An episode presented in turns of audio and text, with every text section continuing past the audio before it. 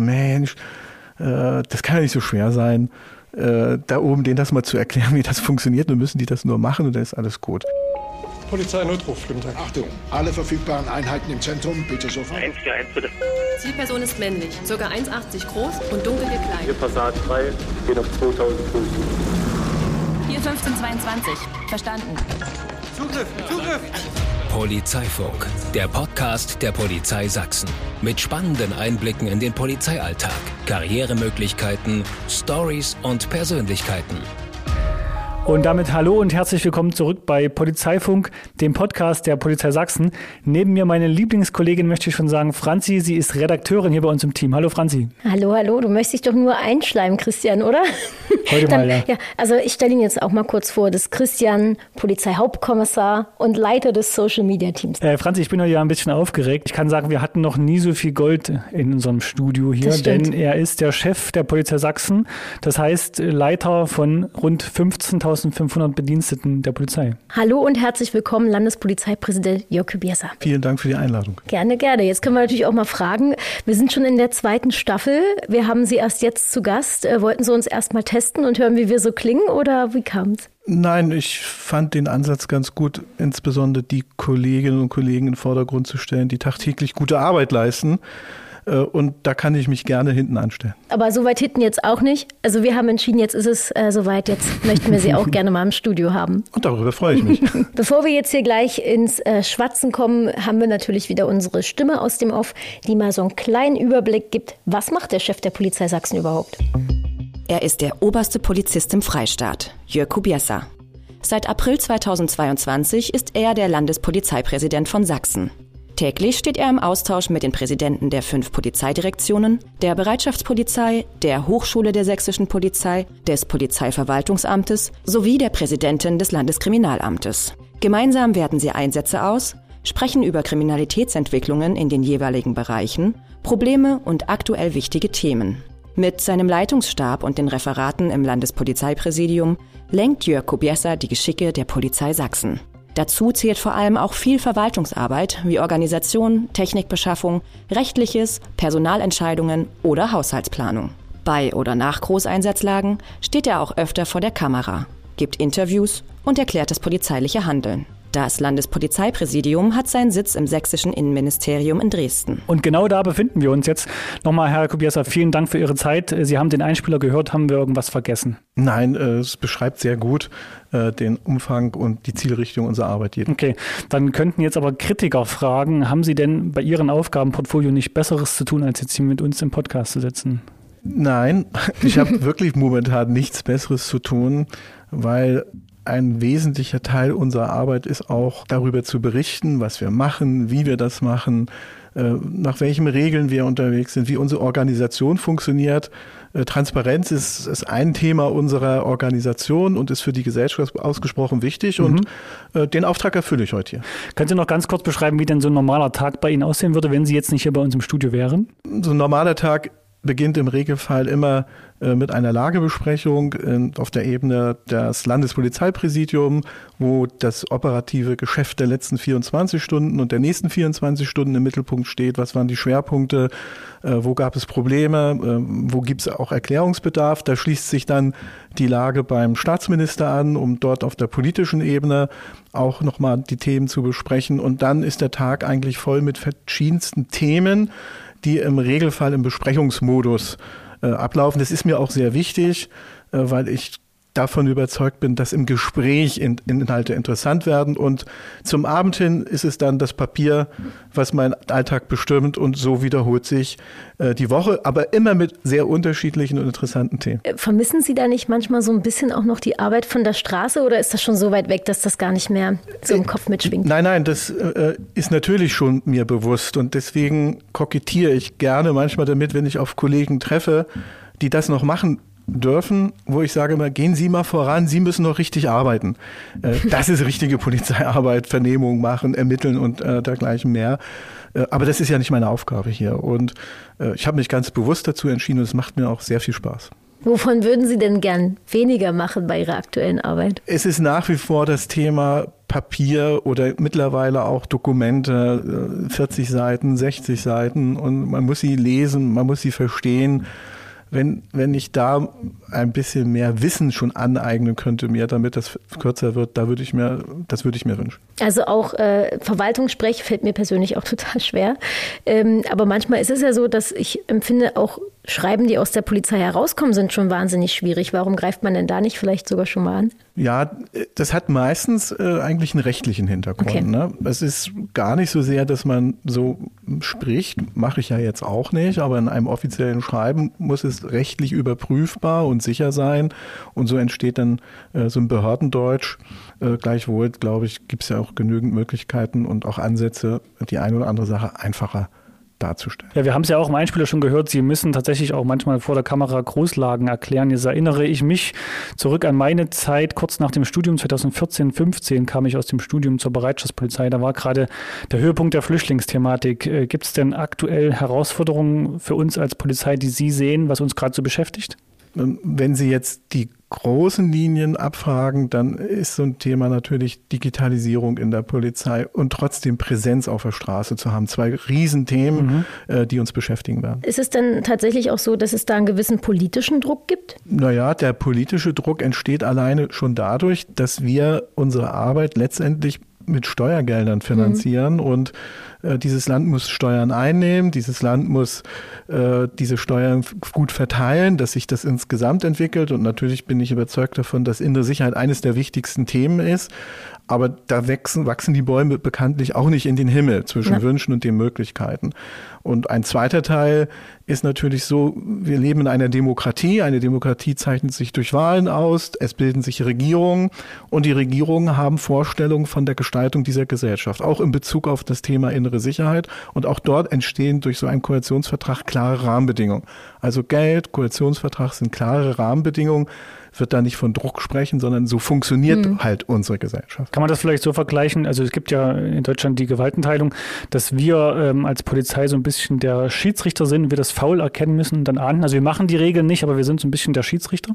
Mir gefällt eigentlich so ein Bild ganz gut, dass äh, die Verwal eine Verwaltung darüber nachdenkt, wenn man ein gesellschaftliches Problem oder eine Aufgabe zu lösen hat, welche rechtlichen Rahmenbedingungen existieren, was könnte der Lösungsweg sein und wenn dann jemand meint, sich nicht daran halten zu müssen oder es anders machen zu müssen, setzen wir das durch. Mhm. Also die, beim Versammlungsrecht ist das immer ganz gut zu fassen. Die Regel ist klar, jeder darf sich versammeln, aber ohne Gewalt anzuwenden.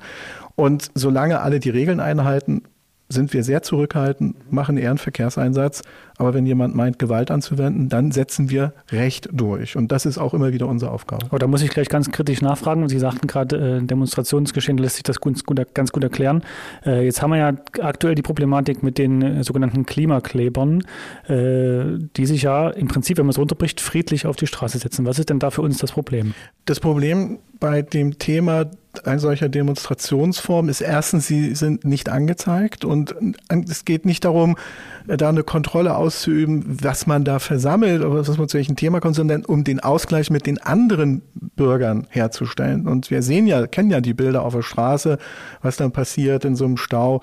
Der ist zu einem gewissen Maß hinnehmbar, aber ansonsten haben auch die anderen Teilnehmer der Gesellschaft ihre Rechte und ihre Pflichten dabei. Und das ist das allererste Problem, ist zu kooperieren. Äh, und wenn man aber nicht vorher miteinander spricht, kann man schlecht was kooperieren. Hat sich das in den letzten Jahren Ihrer Meinung nach verändert? Also wie demonstriert wird? Nein, das glaube ich nicht, dass sich das verändert hat, aber wir haben ganz andere Themen und das wechselt auch. Ne? Und wir haben erlebt, wie Corona die Diskussion auf der Straße geführt hat. Wir haben jetzt das Thema Klimawandel und auch andere Themen werden andere Formen von Versammlungen hervorrufen. Äh, was überhaupt gar kein Problem ist. Wieder immer wieder unserem Ansatz, solange sie friedlich und ohne Störung ablaufen. Da habe ich gleich einen nächsten Ansatzpunkt. Ich, ich erinnere auch. mich nämlich, vielleicht ist es das Gleiche. Ich ähm, erinnere mich dran, gerade zu Corona-Zeiten gab es ganz, ganz oft in den sozialen Medien äh, Meinungen, Kommentare, äh, teilweise auch in der Presse wurde das mit aufgegriffen, dass die Polizei eine Marionette des Staates oder der Politik ist. Sie merken schon, ich muss ja ein bisschen ja. drüber äh, schmunzeln, weil jeder in diesem Land ist an Recht und Gesetz gebunden. Also da gibt es gar keine Ausnahme. Das gilt für den Bürger, das gilt für die Polizei, das gilt für den Politiker und jeder muss sich zu seinem Handeln auch dafür verantworten und rechtfertigen. Und insofern ist das völlig fremd äh, für mich in der Gedankenwelt. Sie haben den im Sächsischen Landtag den Innenausschuss, der eine Kontrollfunktion ausführt. Wir haben die professionellen Medien, die Kontrollfunktion ausführen. Und insofern äh, entscheiden wir nach Recht und Gesetz und nach den äh, Maßstäben, die dort existieren. Sie haben das gerade so ein bisschen angesprochen. Gibt es denn in aktuell Themen, die uns als Polizei beschäftigen, von denen man als Gesellschaft äh, noch nicht so richtig was mitbekommt? Ich denke da an das Thema Cybercrime, wenn es da sowas gibt. Ja. Ich könnte es jetzt und möchte es auch gar nicht so trennen von dem, ob die Gesellschaft das mitkriegt oder nicht, aber mhm. das sind Themen, äh, zum Beispiel die Frage, wie, wie stark oder wie findet Präsenz in den Bereichen statt, wo wenig Menschen äh, wohnen und leben. Mhm. Also und ländlicher Raum. Ländlicher ja. Raum sagt man ja langläufig und ähm, das ist so eine Sache, wo wir gerade dran arbeiten. Was, was sehr wichtig ist, ist die Frage, können wir Digitalisierung, also unsere Fähigkeiten, äh, digital zu arbeiten, weil die Welt wird mit Massendaten äh, in, in, Unmengen von, von Daten und Informationen müssen wir verarbeiten können und dafür müssen wir selbst fit sein. Und die dritte, der dritte Zusammenhang damit ist, dass eben sich die Kriminalität auch digitalisiert. Der ein oder andere sieht das eher oder er merkt das auch eher. Äh, und insofern, das sind aber die Zukunftsthemen. Ländlicher Raum, gibt es denn da schon eine Lösung? Können Sie da schon was ein bisschen anteasern? Äh, dort funktioniert Präsenz in allererster Linie mit analog. Mhm. Muss Polizei da sein und am besten auch noch jemand, den man kennt und ja. zu dem man auch ein Vertrauensverhältnis aufbaut. Die, die Fähigkeiten, vor Ort zu sein und einen Unfall aufzunehmen, einen Diebstahl aufzunehmen, da sind wir denke ich, ganz gut unterwegs. Aber ansprechbar zu sein, Vertrauen zu haben, seinen Polizisten zu haben, da, da denken wir gerade drüber nach. Und da haben wir ja schon die Bürgerpolizistinnen und Bürgerpolizisten genau. schon gut aufgestellt. Das haben wir eine gute Basis. Ja, ja ich habe auch gerade darüber nachgedacht, bei der Freiwilligen Feuerwehr zum, oder generell bei der Feuerwehr gibt es freiwillige Feuerwehren nochmal auf den Dörfern da, die Manchmal gehören die auch zusammen ne, und dann unterstützen sie sich untereinander in den Gemeinden. Das ist bei der Polizei muss natürlich dann immer offiziell ein Polizeistandort da sein. Ja, ich wollte gerade sagen, es gibt ja keine freiwillige Polizei. So, ne? also ja, aber wir haben, ich, sag ich würde jetzt beides gerne mal verbinden wollen. Also erstens, wir haben auch noch die Sicherheitswächter. Das stimmt. Und äh, die helfen uns, haben aber bei Weitem, und jetzt kommt der Punkt, nicht die Rechte, die ein ausgebildeter Polizeivollzugsbeamter hat. Und das ist eben genau auch bei der Feuerwehr so. Letztendlich, alle freiwilligen Feuerwehren können im vollen Umfang Feuer löschen. Und ähm, deswegen sind so eine Sicherheitsrechte sehr wichtig für uns. Aber es braucht zum Schluss einen Polizisten, der auch die Ausbildung und damit auch die Möglichkeiten hat, das Recht äh, auch auszuführen. Jetzt haben wir natürlich gerade äh, ein anderes Thema angesprochen, nämlich ähm, Umgang mit Polizei auf dem ländlichen Raum. Wie können wir Präsenz äh, zeigen? In den Städten treffen ganz, ganz viele Kulturen aufeinander. Das ist auf dem Land vielleicht eher weniger so, aber gerade hier in Dresden wahnsinnig viele unterschiedliche Menschen ähm, aus den Bereichen Studium oder auch die für Arbeit hierher gezogen sind. Und in dem Zusammenhang lese ich halt immer wieder auch äh, Vorwürfe gegenüber der Polizei, ähm, wo es um das Thema Rassismus geht. Rassismus in den eigenen Reihen, aber auch Rassismus der Polizei nach außen, nämlich wenn sie im Einsatz sind und bei Demonstrationen oder so bestimmte Menschen herauspicken. Also Rassismus gehört nicht zu dieser Demokratie, gehört nicht in unsere Gesellschaft und schon gar nicht äh, in eine Polizei. Und sie beschreibt letztendlich einfach nur den Tatsache, und das ist ja das Schlimme und auch, und auf, ich halte das wirklich für verheerend, durch Stigmas einer Gruppe ein bestimmtes Verhalten zuzuordnen.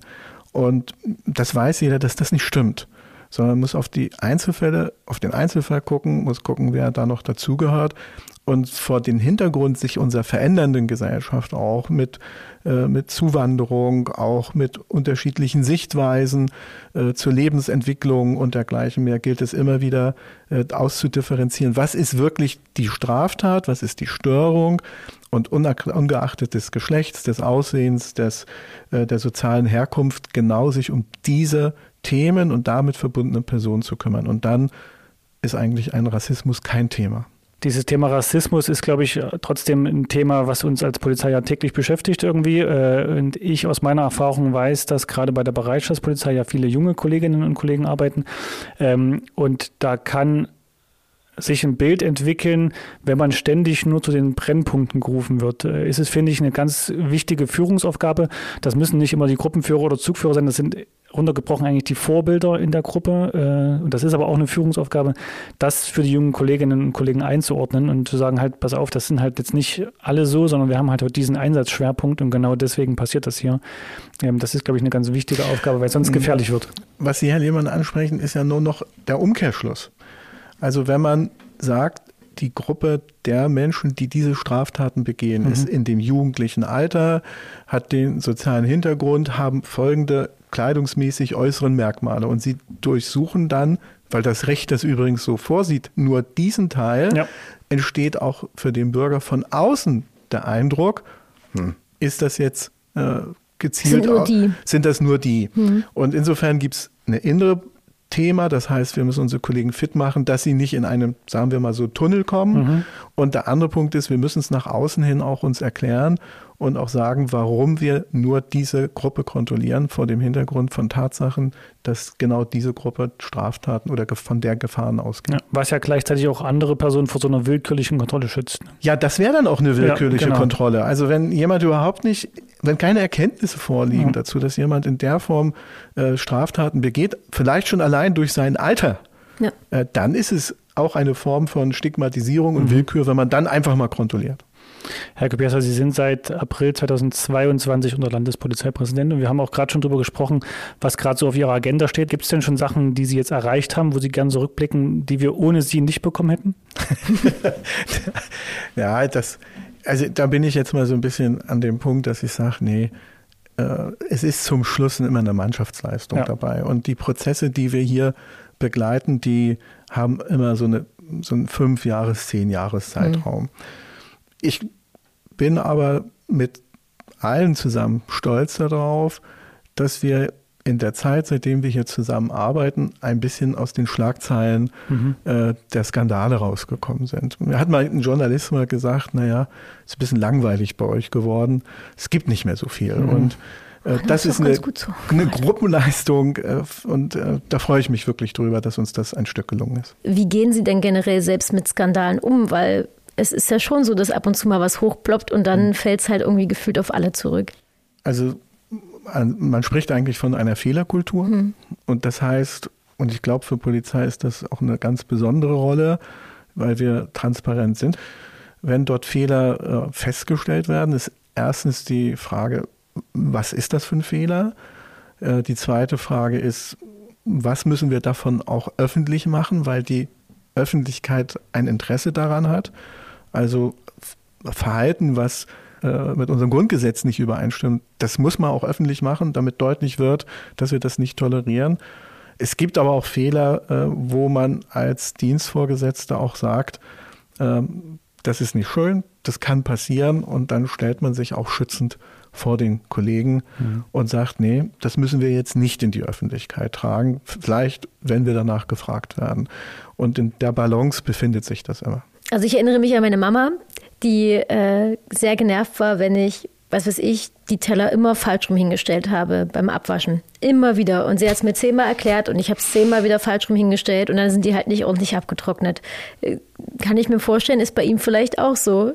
Als ausgebildeter Polizist und wenn es sich um handwerkliche Fehler handelt, weil man die Spuren nicht richtig aufnimmt, weil man äh, seine Uniform nicht äh, ordentlich trägt, weil man äh, tatsächlich äh, die Verhältnismäßigkeit wiederholt nicht richtig anwendet, dann sind das Fehler, die echt nerven, äh, weil man muss sie nicht wiederholen. Ich, für mich ist immer auch ein Stück Motto, Fehler können passieren, passieren auch mir, aber der Anspruch sollte sein, nicht ein zweites Mal. Aber haben Sie bei manchmal so Skandalen nicht auch manchmal Bammel vor so einem Arbeitstag und denken sich auch, Mensch, heute würde ich eigentlich gerne Urlaub oh, haben ja. und ich kann doch da eigentlich gar nichts dafür, wenn der Kollege da auf der Straße zu falsch gemacht ja, hat? Ja, da hätte ich wahrscheinlich die Urkunde zum Landespolizeipräsidenten ja. nicht ah, annehmen sollen. Da hängt's dann dran.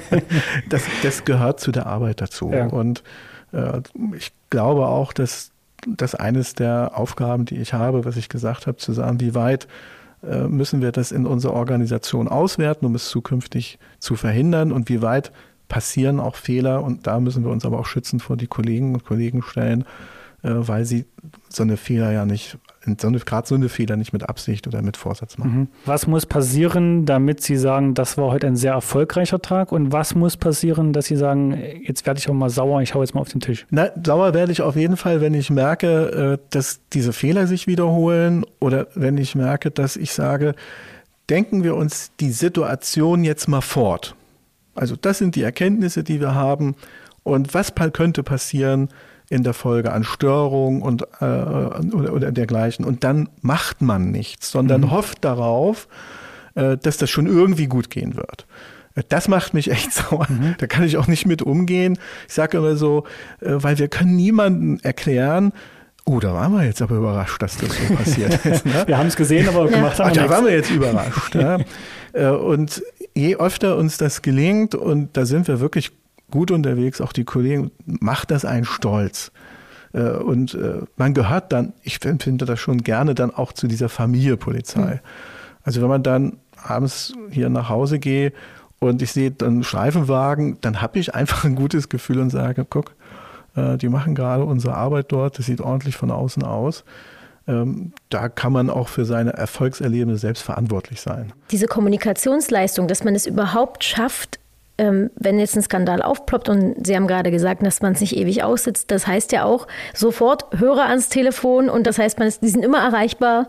Ja, das, aber das ist auch die gleiche Kategorie. Ähm, das machen Sie nicht äh, in Stundenberechnung, sondern Sie müssen 7, 24 Stunden äh, da schon ansprechbar sein und das ist auch der Rhythmus unserer polizeilichen Arbeit. Und natürlich ist mir auch bewusst, das spiegeln mir auch manchmal uns, meine Kollegen, du musst dir aber auch Zeiten nehmen, wo du dich rausnimmst. Ja, das wollte ich gerade fragen. Fällt äh, schwer.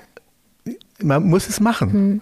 Man muss die Entscheidung treffen, so und jetzt mache ich so lange Urlaub, weil ich muss, sag das immer gerne, auch mal runterfahren. Also hm. äh, der, der Reaktor muss auch mal runtergesetzt werden. Und äh, da gibt es niemanden mehr, der auf einen aufpasst. Das muss man selbst verantwortlich machen. Was ist da Ihre Zauberformel, um runterzufahren? Ein Buch? Naja, also wer, wer, mich kennt, weiß ja, mein großes Hobby, um das sich alles dreht, ist mit einem äh, Boot zur See zu fahren. Mhm. Und äh, das hat wirklich schon, schon schwerwiegenden Projektcharakter. Also ich kann mir da was bei YouTube angucken, kann da was lernen, das macht mir den Kopf frei. Und ich kann mit meiner Frau darüber diskutieren, was das nächste Projekt betrifft. Und man guckt, was macht man als nächstes dabei. Und da merke ich, kriege ich sofort gute Laune äh, und dann ist alles gut. Das heißt für unsere Zuhörerinnen und Zuhörer, Sie fahren dann mit dem Paddelboot äh, auf der Leipziger Seenplatte umher? Nee, ich habe ein, hab ein Segelboot und äh, für den ist ungefähr 10,60 10 Meter lang mhm. und das liegt an der Ostsee und da... Aha, also richtig groß unterwegs. Ja. und da machen Sie auch alles selber? Also äh, nur segeln oder auch Hand anlegen, schleifen, lackieren, damit das Boot auch lange schön ist? Das letzte schaffe ich aufgrund der mir fehlenden Zeit nicht. Also definitiv okay. nicht. Ich, ich, ich habe immer gesagt, äh, ich halte es sauber und Ordnung, aber da, beim anderen fehlt mir wirklich die Zeit. Und insofern konzentriere ich mich, ist auch ein gewisser Luxus, eher aufs Fahren und, äh, und aufs Probieren und was kann man sich zutrauen, was kann man dem Schiff zutrauen und auch einfach nur genießen. Das ist, also ist eine Traumvorstellung, ne? Der Mann, das Meer, der Wind, der Sonnenuntergang. Frau, ja. Auf alle Fälle ist es ein Traum. Ja. Herr Kopiesa, heute ist ja ein ganz besonderer Tag. Der Tag, an dem wir hier die Ausstrahlung haben, ist der 3. Oktober, der Tag der deutschen Einheit. Sie sind äh, in der DDR groß geworden, waren zur Wendezeit ein junger Mann, junger Erwachsener. Wie haben Sie denn die Wendezeit auch aus polizeilicher Sicht erlebt? Also bin ja 26 Jahre lang DDR-Kind. Mhm. Und meine Eltern sind äh, Flüchtlingskinder aus Ostpreußen und Vorpommern. Und für die war dass die DDR die, die Gewissheit, dass es zu einem Krieg nicht wiederkommt. Und so haben sie mich mhm. auch erzogen. Ich habe nichts, habe nichts empfunden, was mir fehlte. Und ich sage immer gerne in der Zusammenfassung, ich war ein real existierendes Kind des Sozialismus. Und nach mehr Jahren in der äh, neuen Bundesrepublik äh, kann ich heute wirklich manchmal gar nicht mehr verstehen, warum für mich als junger Mensch mit 18 Jahren es selbstverständlich war, dass die DDR an ihren Grenzen zu Ende war. Es gab keine Möglichkeit, irgendwo hinzufahren. Und ich habe das überhaupt nicht als eine Einschränkung empfunden. Also in dem Moment gar nicht, vermisst das dann noch was anderes? Nein, nein, nein, okay. ich hab ja, äh, bin ja in, in Rostock groß geworden, ich habe da am Strand gestanden und da hinten war der Horizont und das war's. Ich kann es mir heute nicht mehr vorstellen. Und äh, weil ich mit dem Segeln bis Dänemark schaffen wir es immer ganz gut und gibt es überhaupt gar keine Grenzkontrollen mehr. Und ich kann mir überhaupt nicht vorstellen, dass mir heute jemand sagt, nee, du darfst du nicht hinfahren. Diese Freiheitsbegriffe, gibt es noch viel mehr, äh, sind ausgesprochen wichtig für uns und für unsere Gesellschaft, für die Menschen. Und ich bin ehrlich, bin froh, dass ich das auch so nochmal erleben darf in meinem Leben, auch noch in dieser Verantwortung. Und deswegen ist diese Demokratie, wie ich sie in den 30 Jahren kennengelernt habe, für mich ein großer Wert. Und jetzt war es ja auch, wenn wir nochmal zurückdenken an DDR-Zeiten, eben nicht so frei möglich zu entscheiden, ja, was möchte ich dann werden? Und dann hat man auch genau diesen Ausbildungsberuf bekommen, den man wollte, sondern es war halt was frei und dann wurde man dorthin gesetzt, ähm, los geht's. Also das heißt, Sie waren ja auch nicht von Anfang an bei der Polizei. Nein, also ich hatte eigentlich den, den Wunsch, als Kind Baufacharbeiter mit Abitur zu werden, weil ich gerne Bauingenieur werden wollte. Mich einfach als Kind interessiert und äh, mein Vater war Berufsoffizier und dann war zu DDR-Zeiten vorgesehen, dass ich das auch werden sollte. Und ich wollte das überhaupt nicht. Mhm. und je mehr ich Nein sagte, umso mehr entstand schon die Erwartungshaltung von der Schule, äh, vom Werkheitskommando und von, äh, von anderen gesellschaftlichen Trägern damals, die sich darum gekümmert haben. Und äh, zum Schluss war es tatsächlich dann so, dass eben ich keine Lehrstelle äh, zur Verfügung gestellt bekommen haben, obwohl ich sehr gute Ergebnisse hatte. Und dann wurde ich Maschinenanlagenmonteur auf der Warnow-Werft und habe dort meine Berufslehre gemacht und habe mich dann trotzdem irgendwann entschieden, Berufsoffizier zu werden. Entgegen dann von alleine? Dann von alleine. Äh, und dann äh, mit der friedlichen Revolution dann tatsächlich auch da ein Entlassungsgesuch zu schreiben. Es war aber keine Heldentat, das sage ich immer ausdrücklich, sondern es war für mich eine der ersten Konsequenzen äh, aus der Situation heraus. Wie kam es denn, dass Sie vom Offizier zur Polizei gekommen sind dann? Naja, das war äh, eher äh, ein Zufall, weil ich äh, hatte überlegt, ob man auch nochmal den Bau studieren kann. Mhm. Und ich hatte durch einen ganz verrückten Zufall Kontakt mit äh, Kollegen, die damals bei der Polizei arbeiten und die haben mir erzählten, man könnte sich bewerben und äh, das habe ich dann auch gemacht und hatte dann mit runden Tisch und all dem großes Glück, das machen zu dürfen. Sie waren am Anfang, äh, ich glaube, ich habe mir aufgeschrieben, Kriminalmeister. Ist das richtig? Naja, ich war noch zu, zu den letzten Tagen der DDR äh, im Prinzip äh, vom Verteidigungsministerium ins Innenministerium gewechselt. Ich war, hatte ja den Abschluss eines Leutnants, deswegen auch als Kommissar. Okay. Und mit der äh, Übergang in die Re äh, Bundesrepublik, auch in die Freistaat Sachsen der Polizei, wurde man neu eingruppiert und da war die neue Eingruppierung dann erstmal Kriminalmeister. Es tut weh. Nein, mir hat es damals nicht okay. weh getan. Ich, ich habe es schon mitbekommen, ich habe es auch begriffen ich war froh, dass ich es machen durfte. Okay. Das, hat, das war, war für mich viel wichtiger. Ich war froh, dass ich dabei bleiben durfte. Jetzt ist ja bis dahin sehr, sehr viel passiert. Also von der Warnow-Werft zum Offizier, dann zur Polizei. Wann war Ihnen klar, ich werde Landespolizeipräsident? Niemals. Also ähm, ich, ich kann mich gut daran erinnern, äh, dass, äh, dass ich oft gerade so, wo, wo auch ich noch richtig arbeiten musste, gedacht habe, Mensch, äh, das kann ja nicht so schwer sein, äh, da oben denen das mal zu erklären, wie das funktioniert. Dann müssen die das nur machen und dann ist alles gut. Das bisschen Zeug. So, also zumindest hatte ich da, würde ich immer sagen, schon immer so den Gedanken gehabt, was macht man da oben? Und mit der Entscheidung gehobener Dienst, höherer Dienst, bekommt man auch immer mehr Verantwortung und äh, bei meinem Auswahl des höheren Dienstes wurde auch so gesagt, ja, wollen Sie Landespolizeipräsident werden? Und ich hatte immer das Gefühl, wenn ich da jetzt Nein sage, äh, dann unterstellt man mir fehlenden Willen. Mhm. Äh, also habe ich da Ja gesagt, aber überhaupt nicht mit der Vorstellung gelebt. Ne? Na ups. Gedacht, Gottes Willen. Äh, und letztendlich ist es aber so, dass es immer mich ein Stück weitergetragen hat und ich weiß schon, dass ich mich so dann verhalten habe, dass ich sage, würde gern die nächste Verantwortungsstufe wahrnehmen, aber es war mir auch immer wichtig, dass ich, dass man es mir zutraut. Und so hat sich das Glück gefügt letztendlich. Und wie lief das ab? Der Herr Kretschmer hat Sie angerufen und gesagt, die Schulterklappen warten oder wie läuft sowas? Gehen Rente, der Platz ist frei? Naja, im Prinzip ist es eigentlich dann auch so ein Stück, äh, dass man sagt, man würde sich freuen, wenn man seinen Hut in den Ring wirft. Mhm. Äh, also, und das muss man dann schon machen. Ne? Man wird dazu nicht gezwungen. Aber man muss schon äh, seine Bereitschaft erklären. Also, man, also proaktiv, man kann, ja. Man kann nicht sich rausreden, ich musste das machen. Die haben mich jetzt gezogen ja. und war kein anderer. Äh, die Ernennung ist ein mitwirkungspflichtiger Verwaltungsakt, das heißt, man muss die Urkunde annehmen. Ja. Sage ich immer meinen Kollegen, überlegen Sie, was Sie jetzt tun, äh, wenn Sie befördert werden. Nehmen Sie die Urkunde an, kommen auch die Pflichten dazu. Nein, aber Herr Kubiasa, ich habe noch eine Frage unter uns Polizisten. Ich kann mich noch ganz genau an meinen allerersten Einsatz erinnern. Das war damals tatsächlich zur Hochzeit der Flüchtlingskrise ein Einsatz in Bautzen. Können Sie sich noch an Ihren ersten Einsatz erinnern? Also der, der allererste Einsatz, der mir da so in Erinnerung ist, war an einem 31.12. und ähm, ich war eingesetzt beim Kriminaldauerdienst als Verstärkung und es gab äh, am Vormittag einen schweren Verkehrsunfall mit äh, tödlich verletzten äh, Insassen. Und es gehörte damals zum Ablauf, dass die Kriminalpolizei vor Ort fuhr und sich damit äh, beschäftigen musste, ob eine Straftat vorliegt. Und meine Aufgabe war damals, die äh, Person, die tot waren, nach den Ausweisen zu durchsuchen. Das prägt sich bei mir, hat sich bei mir total eingeprägt. Ja, das glaube ich. Glaub ich auch. Man sagt auch oft so, den ersten oder die erste Tote vergisst man nie. Und äh, was dann wirklich schwierig, und das ist das, was mich eigentlich am meisten äh, beschäftigt nach wie vor, war das Thema, dass wir dann den Auftrag hatten, äh, zu der Adresse zu fahren und dort rauszukriegen, wie sind die Verwandtschaftsverhältnisse. Und damit ist immer verbunden, eine, eine, eine Todesnachricht zu mhm. überbringen. Und bei den Treppen hochgehen, ich habe das Gefühl, heute noch im Bauch, äh, war das schon so, dass ich dachte, also wenn jetzt hier keiner aufmacht, da bist du jetzt auch nicht böse. Und äh, es hat keiner aufgemacht, was ich später erst erfuhr, weil die ganze Familie gestorben ist bei diesem Verkehrsunfall. Und wir hatten abends dann logischerweise Silvester.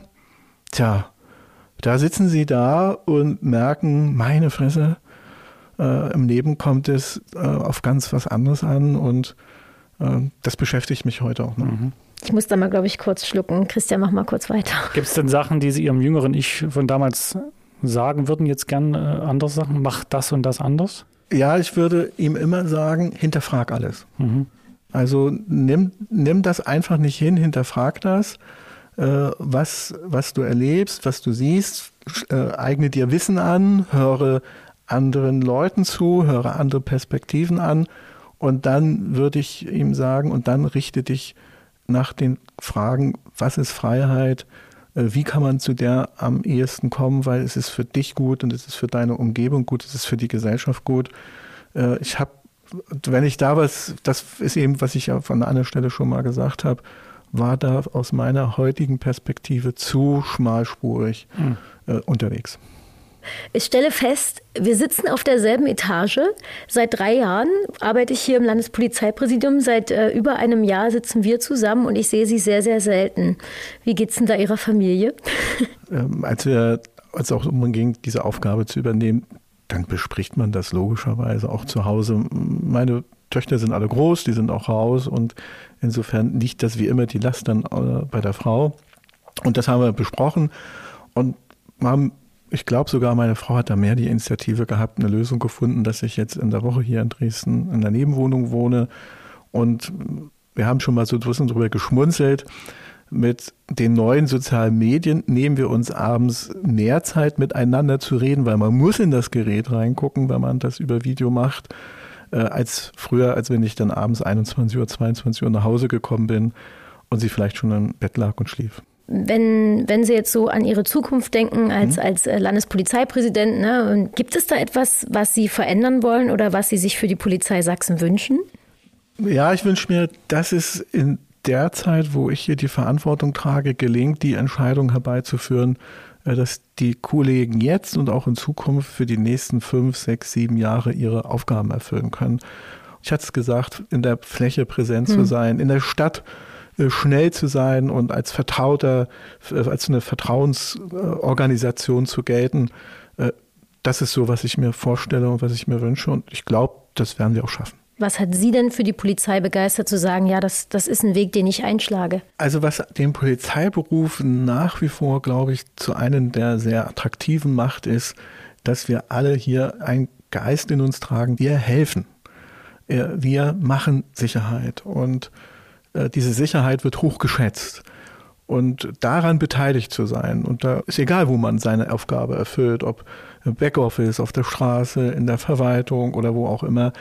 Äh, das ist ein, eine, eine erfüllende Aufgabe. Und da kann ich alle junge Menschen, die so ein bisschen davon in sich spüren, nur herzlich einladen. Stellen Sie sich bei uns vor, machen Sie den Test, werden Sie bei uns Polizist und Sie werden einen Traumjob haben. Ihr wollt ins Team der Polizei Sachsen? Dann bewerbt euch jetzt für Ausbildung oder Studium mit Start 2024. Bewerbungsschluss ist der 31. Oktober. Alle Infos gibt's auf verdächtiggutejobs.de. Den direkten Link zur Bewerbung findet ihr in den Show Notes.